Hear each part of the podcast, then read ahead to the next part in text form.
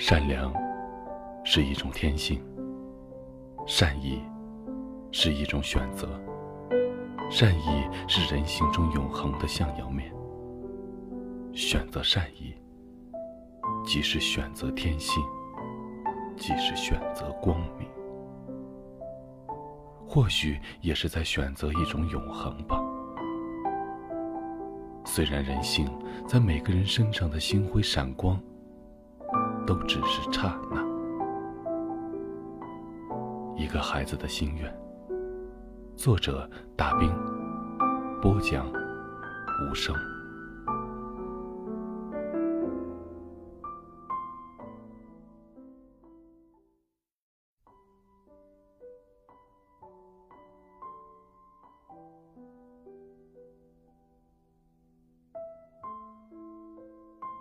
并排坐在小屋的角落里，神情紧张，很局促，手都不知道该往哪儿放了。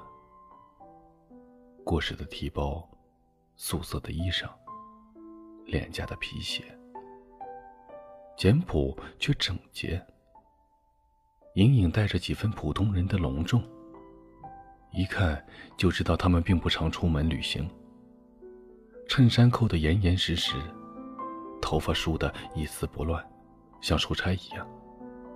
坐姿僵硬的很，应该没怎么进过酒吧吧？两个人只点了一瓶啤酒，一进门我就看出来了，他们应该是来自某个小城，安分守己了一辈子的工薪阶层。但我纳闷的是，他们的反应为何那么奇怪？我刚一进门，他们就死盯着我看。眼里满是期待和慌张。孩子的眼睛会发光，我知道的，却是头一次在中年人眼中看到同样的光亮。正月的丽江热闹，街上游人熙攘，大兵的小屋里热气腾腾，人很多，连台阶上都坐满了。听歌、喝酒、聊天，肆意的享受着假日的时光。那天来的大都是眉飞色舞的年轻旅人、学生、职员、背包客，一个比一个年轻。中年人只有他们这一对儿，他们应该是夫妻。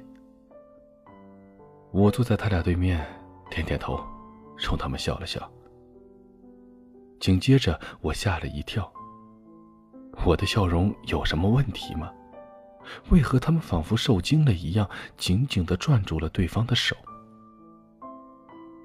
两只手攥在一起，攥得发白，四只眼睛愈发的闪亮，依旧死盯着我，好像钩子一样。我说：“我们之前见过吗？出什么事儿了？为什么是这副神情啊？”还没等我开口询问，中年女人猛地吸了一口气。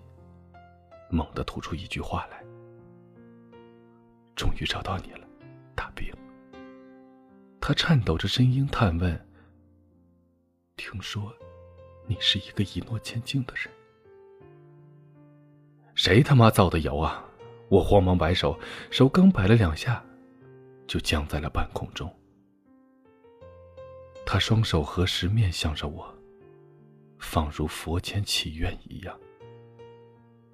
他闭上眼睛对我说：“求求你，求求你帮我们一个忙吧。”在他们开口讲述的头半个小时里，我并不知道自己会遭遇一个如此虐心的故事。这是两个农村中学教师，他们在浙江省青田县海口镇教书育人，安贫乐道。此次丽江之行是专程为我而来。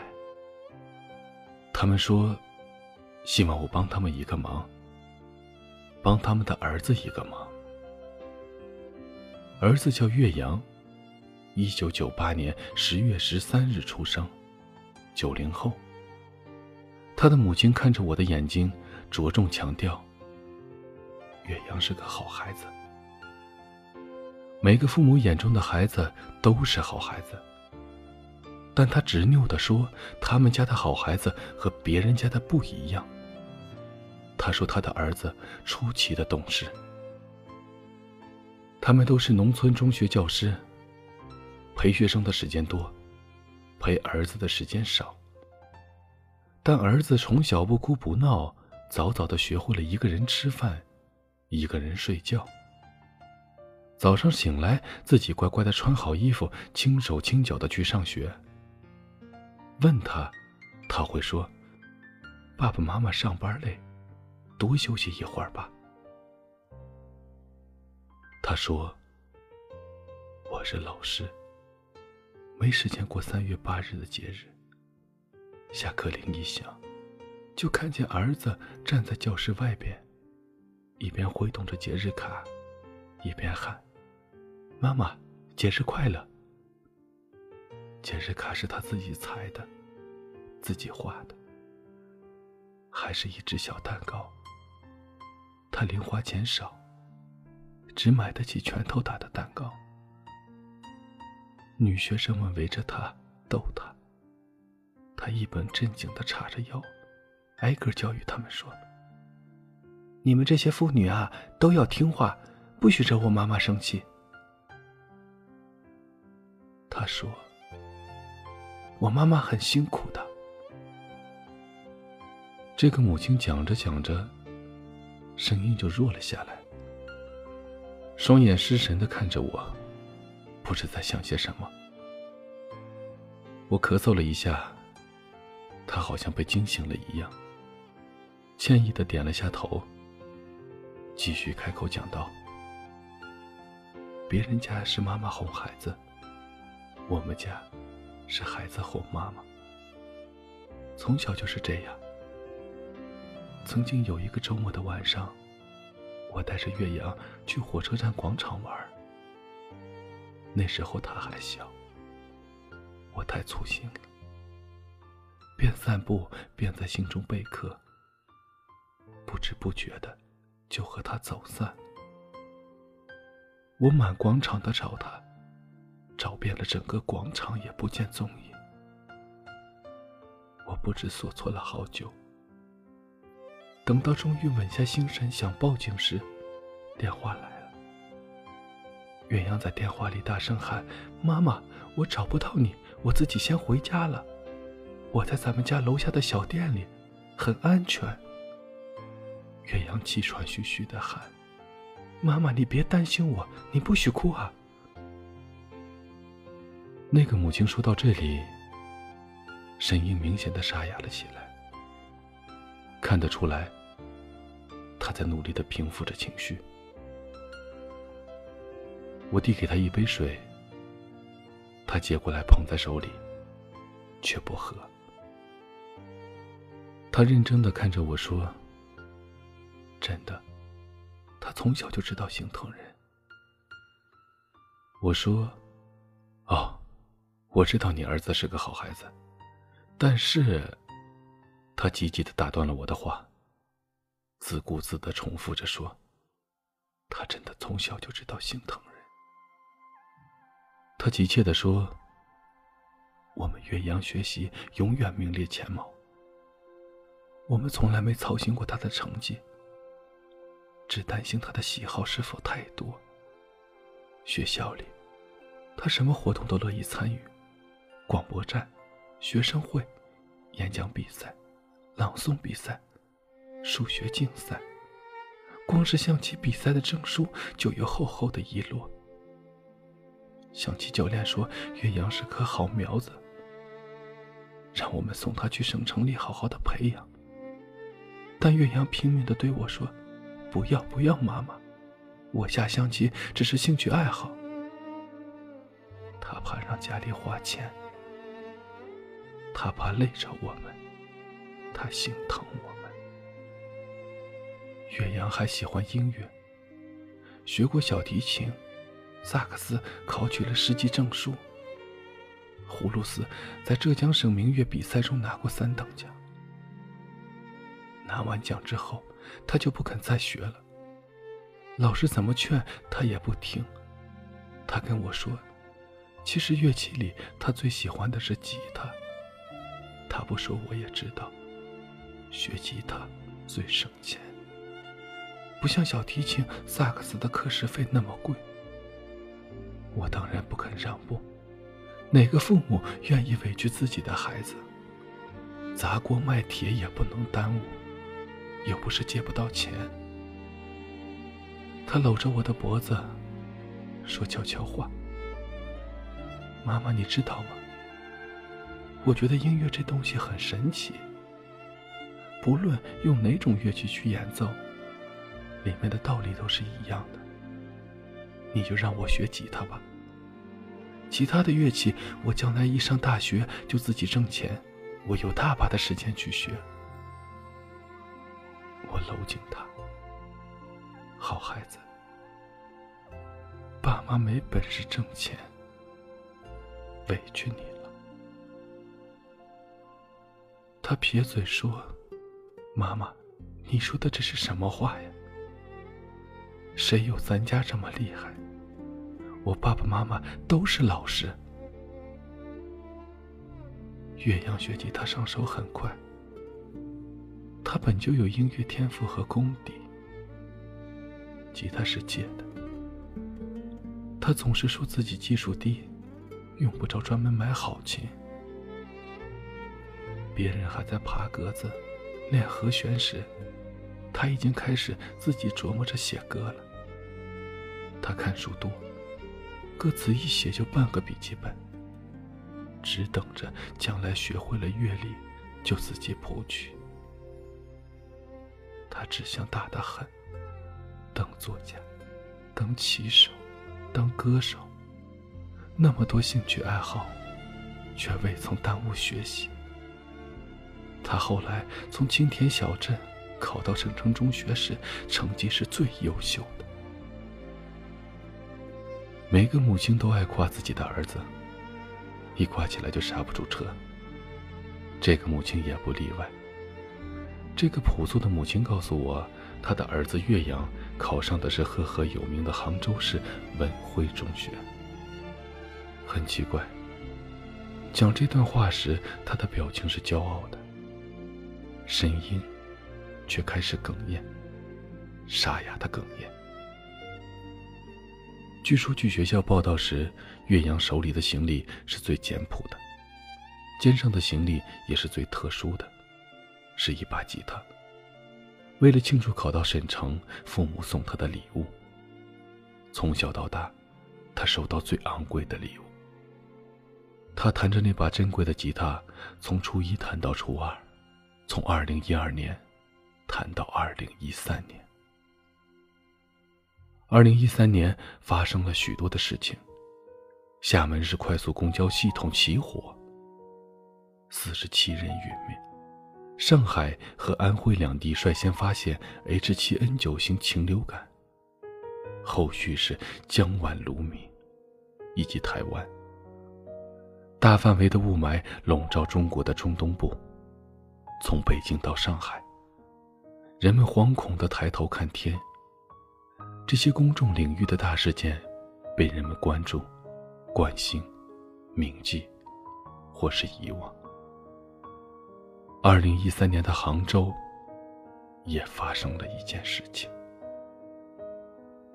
一个孩子毫无征兆的病倒，一对父母一夜间忽然苍老。没有几个人会去特别关注这件小事，如无特殊原因，没有几个人会关心一个陌生的普通的孩子的病症。大部分人。懒得去追问熟人社会以外毫不关己的事情。大部分身体上健康的人，并不关心这种病的致病原因到底是什么，也并不关心为何在城市的儿童中，这种病的发病率已上升到了百分之十三。二零一三年，岳阳十五岁，白血病。好似耗尽了全身的力气，那个母亲虚脱的靠在了丈夫的肩头。她流着泪水说：“大病，在来找你之前，我们两个读了你的书。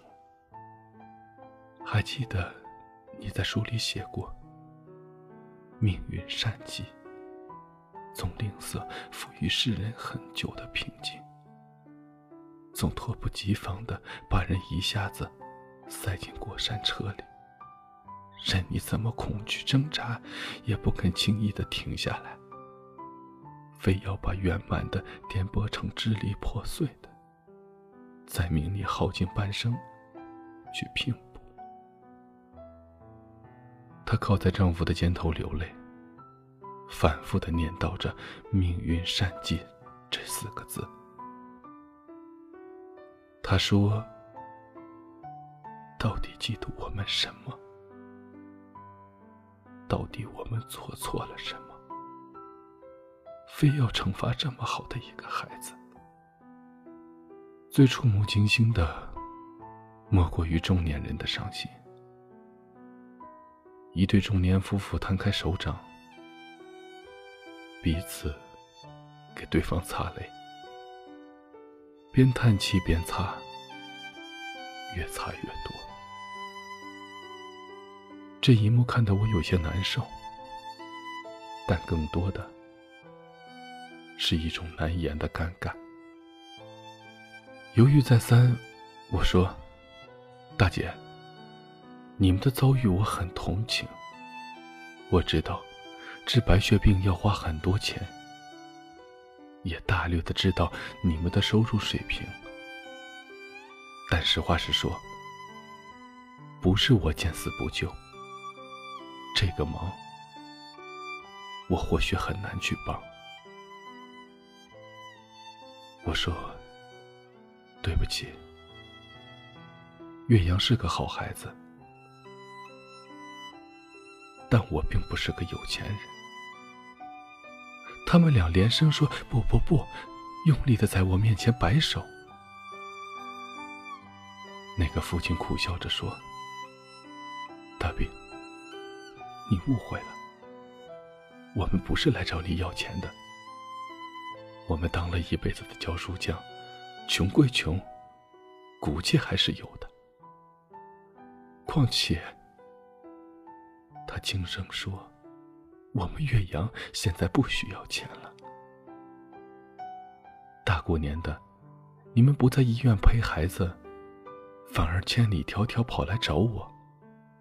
不需要钱，那需要什么？”那位父亲揽住妻子的肩膀，再次帮他擦了擦眼睛。他抬头看了我一眼，又低下头，慢慢的说：“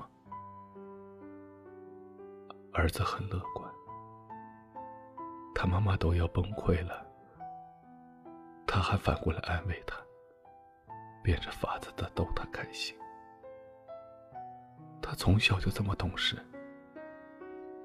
生病了，还是这么懂事。”他越这样，越让人心疼。这是个遭罪的病。生病的这两年，岳阳尝尽了各种化疗的苦，每天吃药、打针、抽血。但化疗间歇病情较轻时，他总不忘学习。我们给他请了家教，文化课与吉他他两不耽误。医院里的人都喜欢他。护士喊他小鲜肉，小粉团儿。他给大家弹吉他，大家都给他打气。他也坚信自己能好起来，经常对我们说：“等我病好了，怎样，怎样。”二零一四年的五六月份，岳阳的病情确实好转，还重返了教室。上午上半天课，下午在家里休息。期末考试，竟然还考出了非常好的成绩。我儿子是最棒的，从小就是这样，不管生不生病，都是最棒。听到那个父亲说到这里，我松了一口气。一句恭喜还没来得及出口，又生生的咽了回去。那个父亲低着头，越发佝偻了，鼻尖上清清楚楚的悬着一滴泪。我们以为他几乎痊愈了的时候，七月份的骨传报告又出来了，骨髓里的坏细胞有点反跳，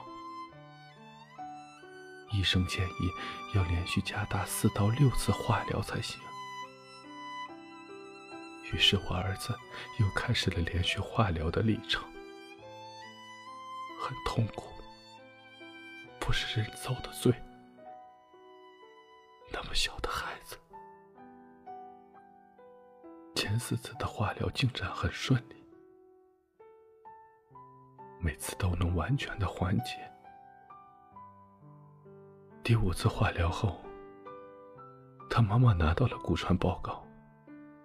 哭得肝肠寸断，我也被这个晴天霹雳轰得差点晕倒。天大的玩笑！这次骨髓里的坏细胞比七月份那次要高的很多，是真正意义上的复发，瞒不住了。我把这个复发的坏消息告诉儿子。他竟然出奇的平静。他对我说：“爸爸，没关系的，咱们再接着化疗。”憋着眼泪，躲到门外去哭。孩子，你和我说话的口气像个成年人一样，你为什么这么懂事？你难过，你失望，你哭，你叫，你喊出来呀！爸爸不怪你呀。为什么反倒要你一个孩子来安慰爸爸？化疗越多，对人体的伤害越大，恢复起来也越难。其实他已经对化疗很恐惧了，每一次都是上刑啊。我不明白，他一个小孩子到底是靠什么才忍下来？儿子再次住进浙江省第一医院，而我则跑北京，跑河北，联系骨髓移植事宜。必须骨髓移植了，没有别的办法了。医院联系好后。我把我们一家人的衣服和被子都托运到了河北那边，一切准备就绪，只等儿子这次打完化疗，细胞长上来，就去医院做移植了。我们一家三口也都抽血进行了骨髓配型，结果都是五个点半相合，还是有希望。结果。希望没了。医生下达了病危通知书，说我们的儿子很快就要没了，让我们准备后事。我们不懂，什么叫快没了？准备后事，不是还好好的吗？刚刚还说晚饭要吃大馄饨呢，我不信，我。不信，他养病期间，不是还在好好的继续写歌、唱歌、弹吉他吗？他将来还要继续上初中、上高中、上最好的大学。他还要继续玩吉他，在大学里组乐队、谈恋爱、结婚。是我们当爸爸妈妈的无能啊！你走了，我们也不想活了。儿子的身体越来越难受，可他一直说：“妈妈，我不难受，过两天细胞长上来就好了，你不许哭。”他想给妈妈擦擦眼泪，手都抬不起来了。儿子在他妈妈怀里睡着了，我们等着他醒过来。这么懂事的好孩子，我们等着他醒过来。我看着那个父亲，等着他继续往下说，但他久久都没有开口。喧嚣的丽江正月，街上的嬉闹声声声入耳，小屋里却是一片沉默。二零一五年二月十一号，奇迹没有发生。岳阳没有醒过来。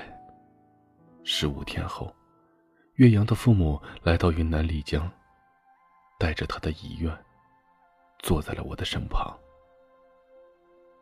岳阳的遗愿和我有关，这是一个任性的遗愿。他的母亲对我说。儿子弥留之际，留下了几句话。他说：“好遗憾啊，这么快就要离开这个世界了，还没来得及留下点什么就要走了，真的好遗憾。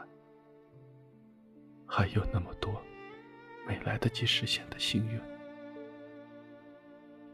他说他写了好多歌词。但看来没有机会谱上曲子了。如果有人能把这些音乐给做出来，该多好啊！他说：“妈妈，能让我任性一次吗？”他说：“妈妈，有一个人，他既是作家也是歌手，我读过他的书，也听过他的歌。这个人神出鬼没，很难找到。”但是妈妈，你去帮我找到他吧。一年不行就两年，把我的歌词交给他，他会懂的。我看过他的书，我猜他会答应的。妈妈，我的好妈妈，我从没求过你什么。我一辈子就任性这一次，你们一定要帮我去完成这个心愿，好吗？正月里的丽江，人群早已散去的小屋，岳阳的父母忐忑的看着我，沉默的看着我，双手合十，泪眼婆娑。可怜全全父母心啊！他们应该是一料理完后事，就赶来云南找我的，捧着两颗碎了的心，带着一个任性的遗愿。他们下定决心要完成这个任务。云南找不到我，就去山东；山东找不到，就去北京；北京找不到，就去西藏。上天安排，他们在我启程回北方闭关前的最后一天找到了我。岳阳一定没有想到，他唯一的一次任性，留给他伤痛中的父母多少的折腾。我可以拒绝一个十六岁孩子的最后任性，哪怕他真的是一个罕有的好孩子，但哀怨大于中年丧子。我没有任何理由去拒绝这样的一对父母的请求。我接过了一个 U 盘，我说：“好的。”我以为 U 盘里只是歌词，不曾想，歌词文件夹里还夹带着几段话，是十六岁的岳阳在得知病情复发时悄悄写下的，大意如下。如果我真的运气不太好，挂了，我愿意无偿的捐献我的眼角膜和器官给需要的人。我生病后，很多人给我捐款，把剩下的钱给其他白血病的孩子用吧。爸爸妈妈，去领养一个妹妹吧。我从小就想有个妹妹，你们知道的。还有，我从小还想养只猫猫或者狗狗，请妈妈帮我养一只吧。这个也是我的遗愿。我有好多歌词，其实我是可以用吉他弹出来的，但是，貌似目前还不怎么会写谱。希望这些歌能被做成音乐，然后任何人都可以拿去使用，算是版权授权吧。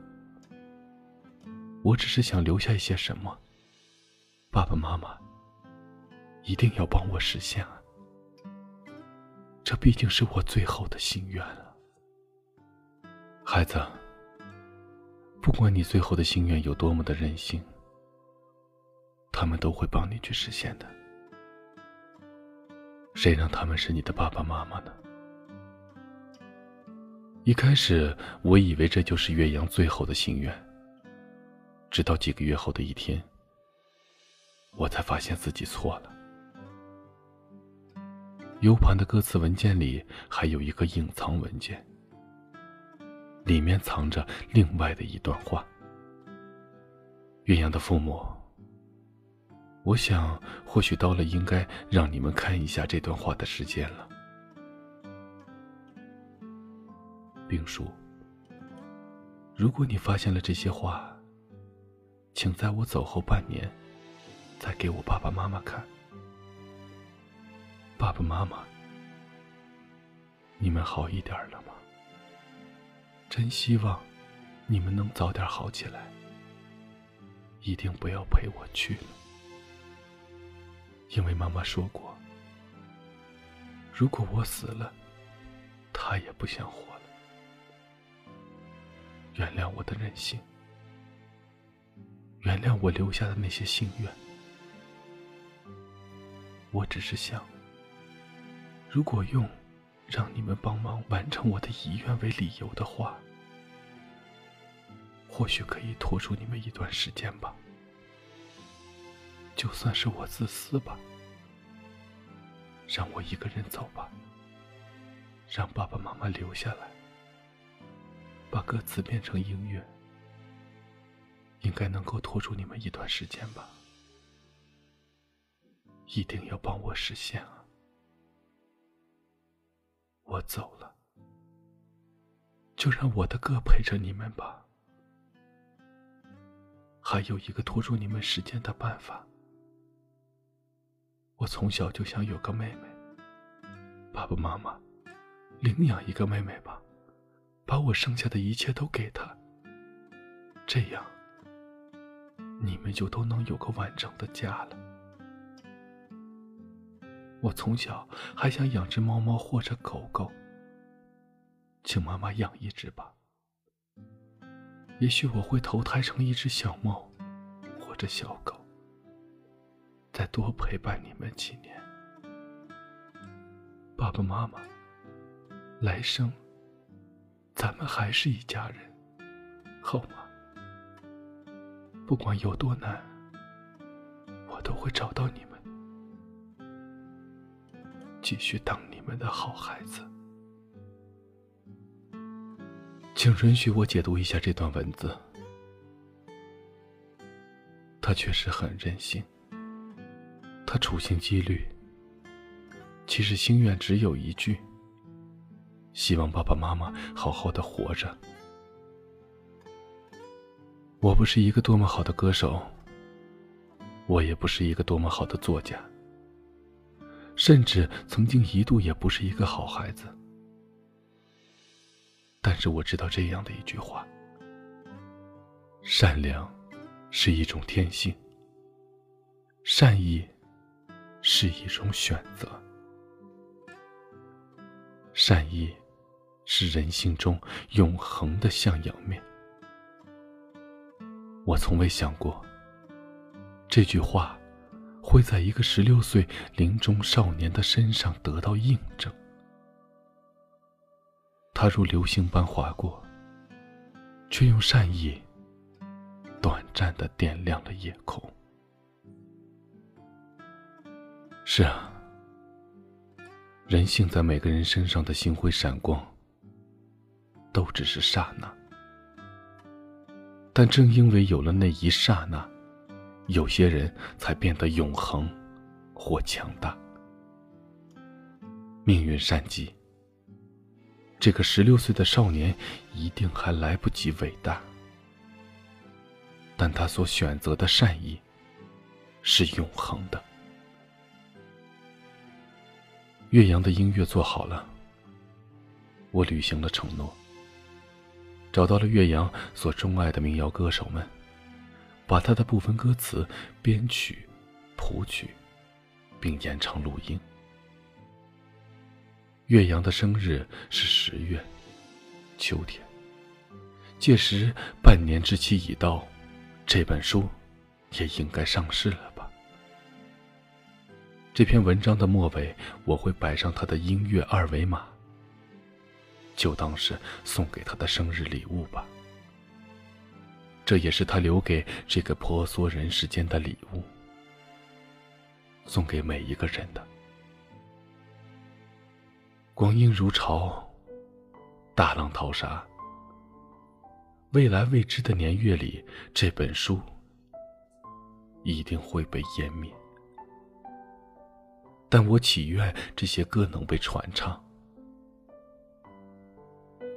若有一天末法来临，人性扭变，风极宇宙，天昏地暗。愿这颗普普通通的种子，能被安图所寄的人们发现。愿人们知晓，这个世界，曾经来过一个普普通通的好孩子。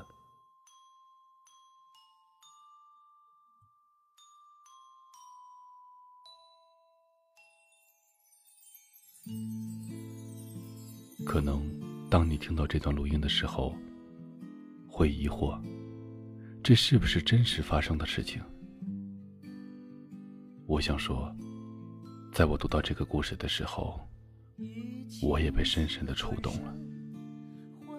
这个故事来自大兵的书里，叫做《一个孩子的心愿》，是真实存在的。这里是许多年以后。我是无声。想要收听更多的节目，请关注我的微信公众号，在公众号搜索“无声”许多年以后这几个字的首字母，记得是大写哦。晚安，各位。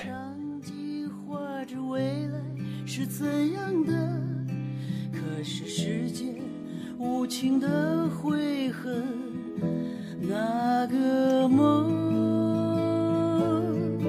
当我唱起这首歌，已经漫漫红尘，风中摇摆着你的千纸鹤。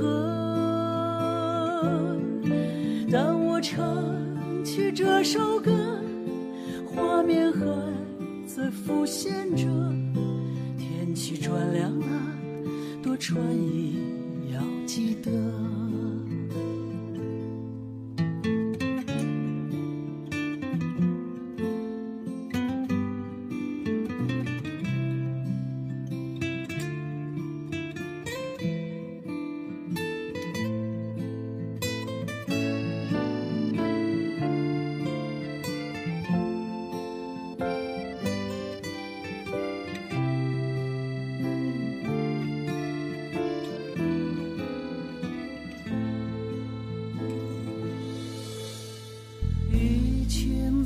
转身。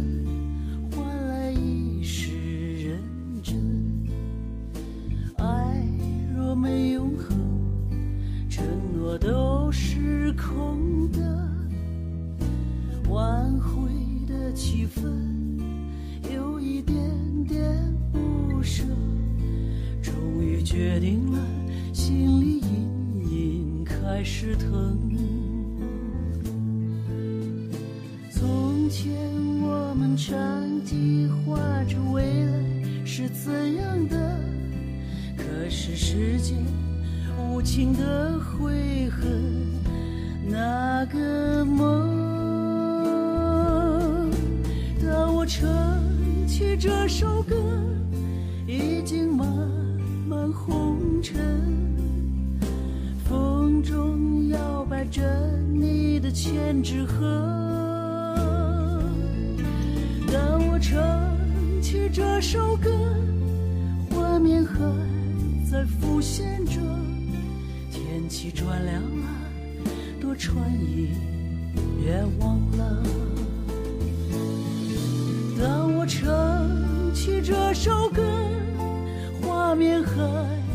浮现着，天气转凉了，多穿衣，别忘了。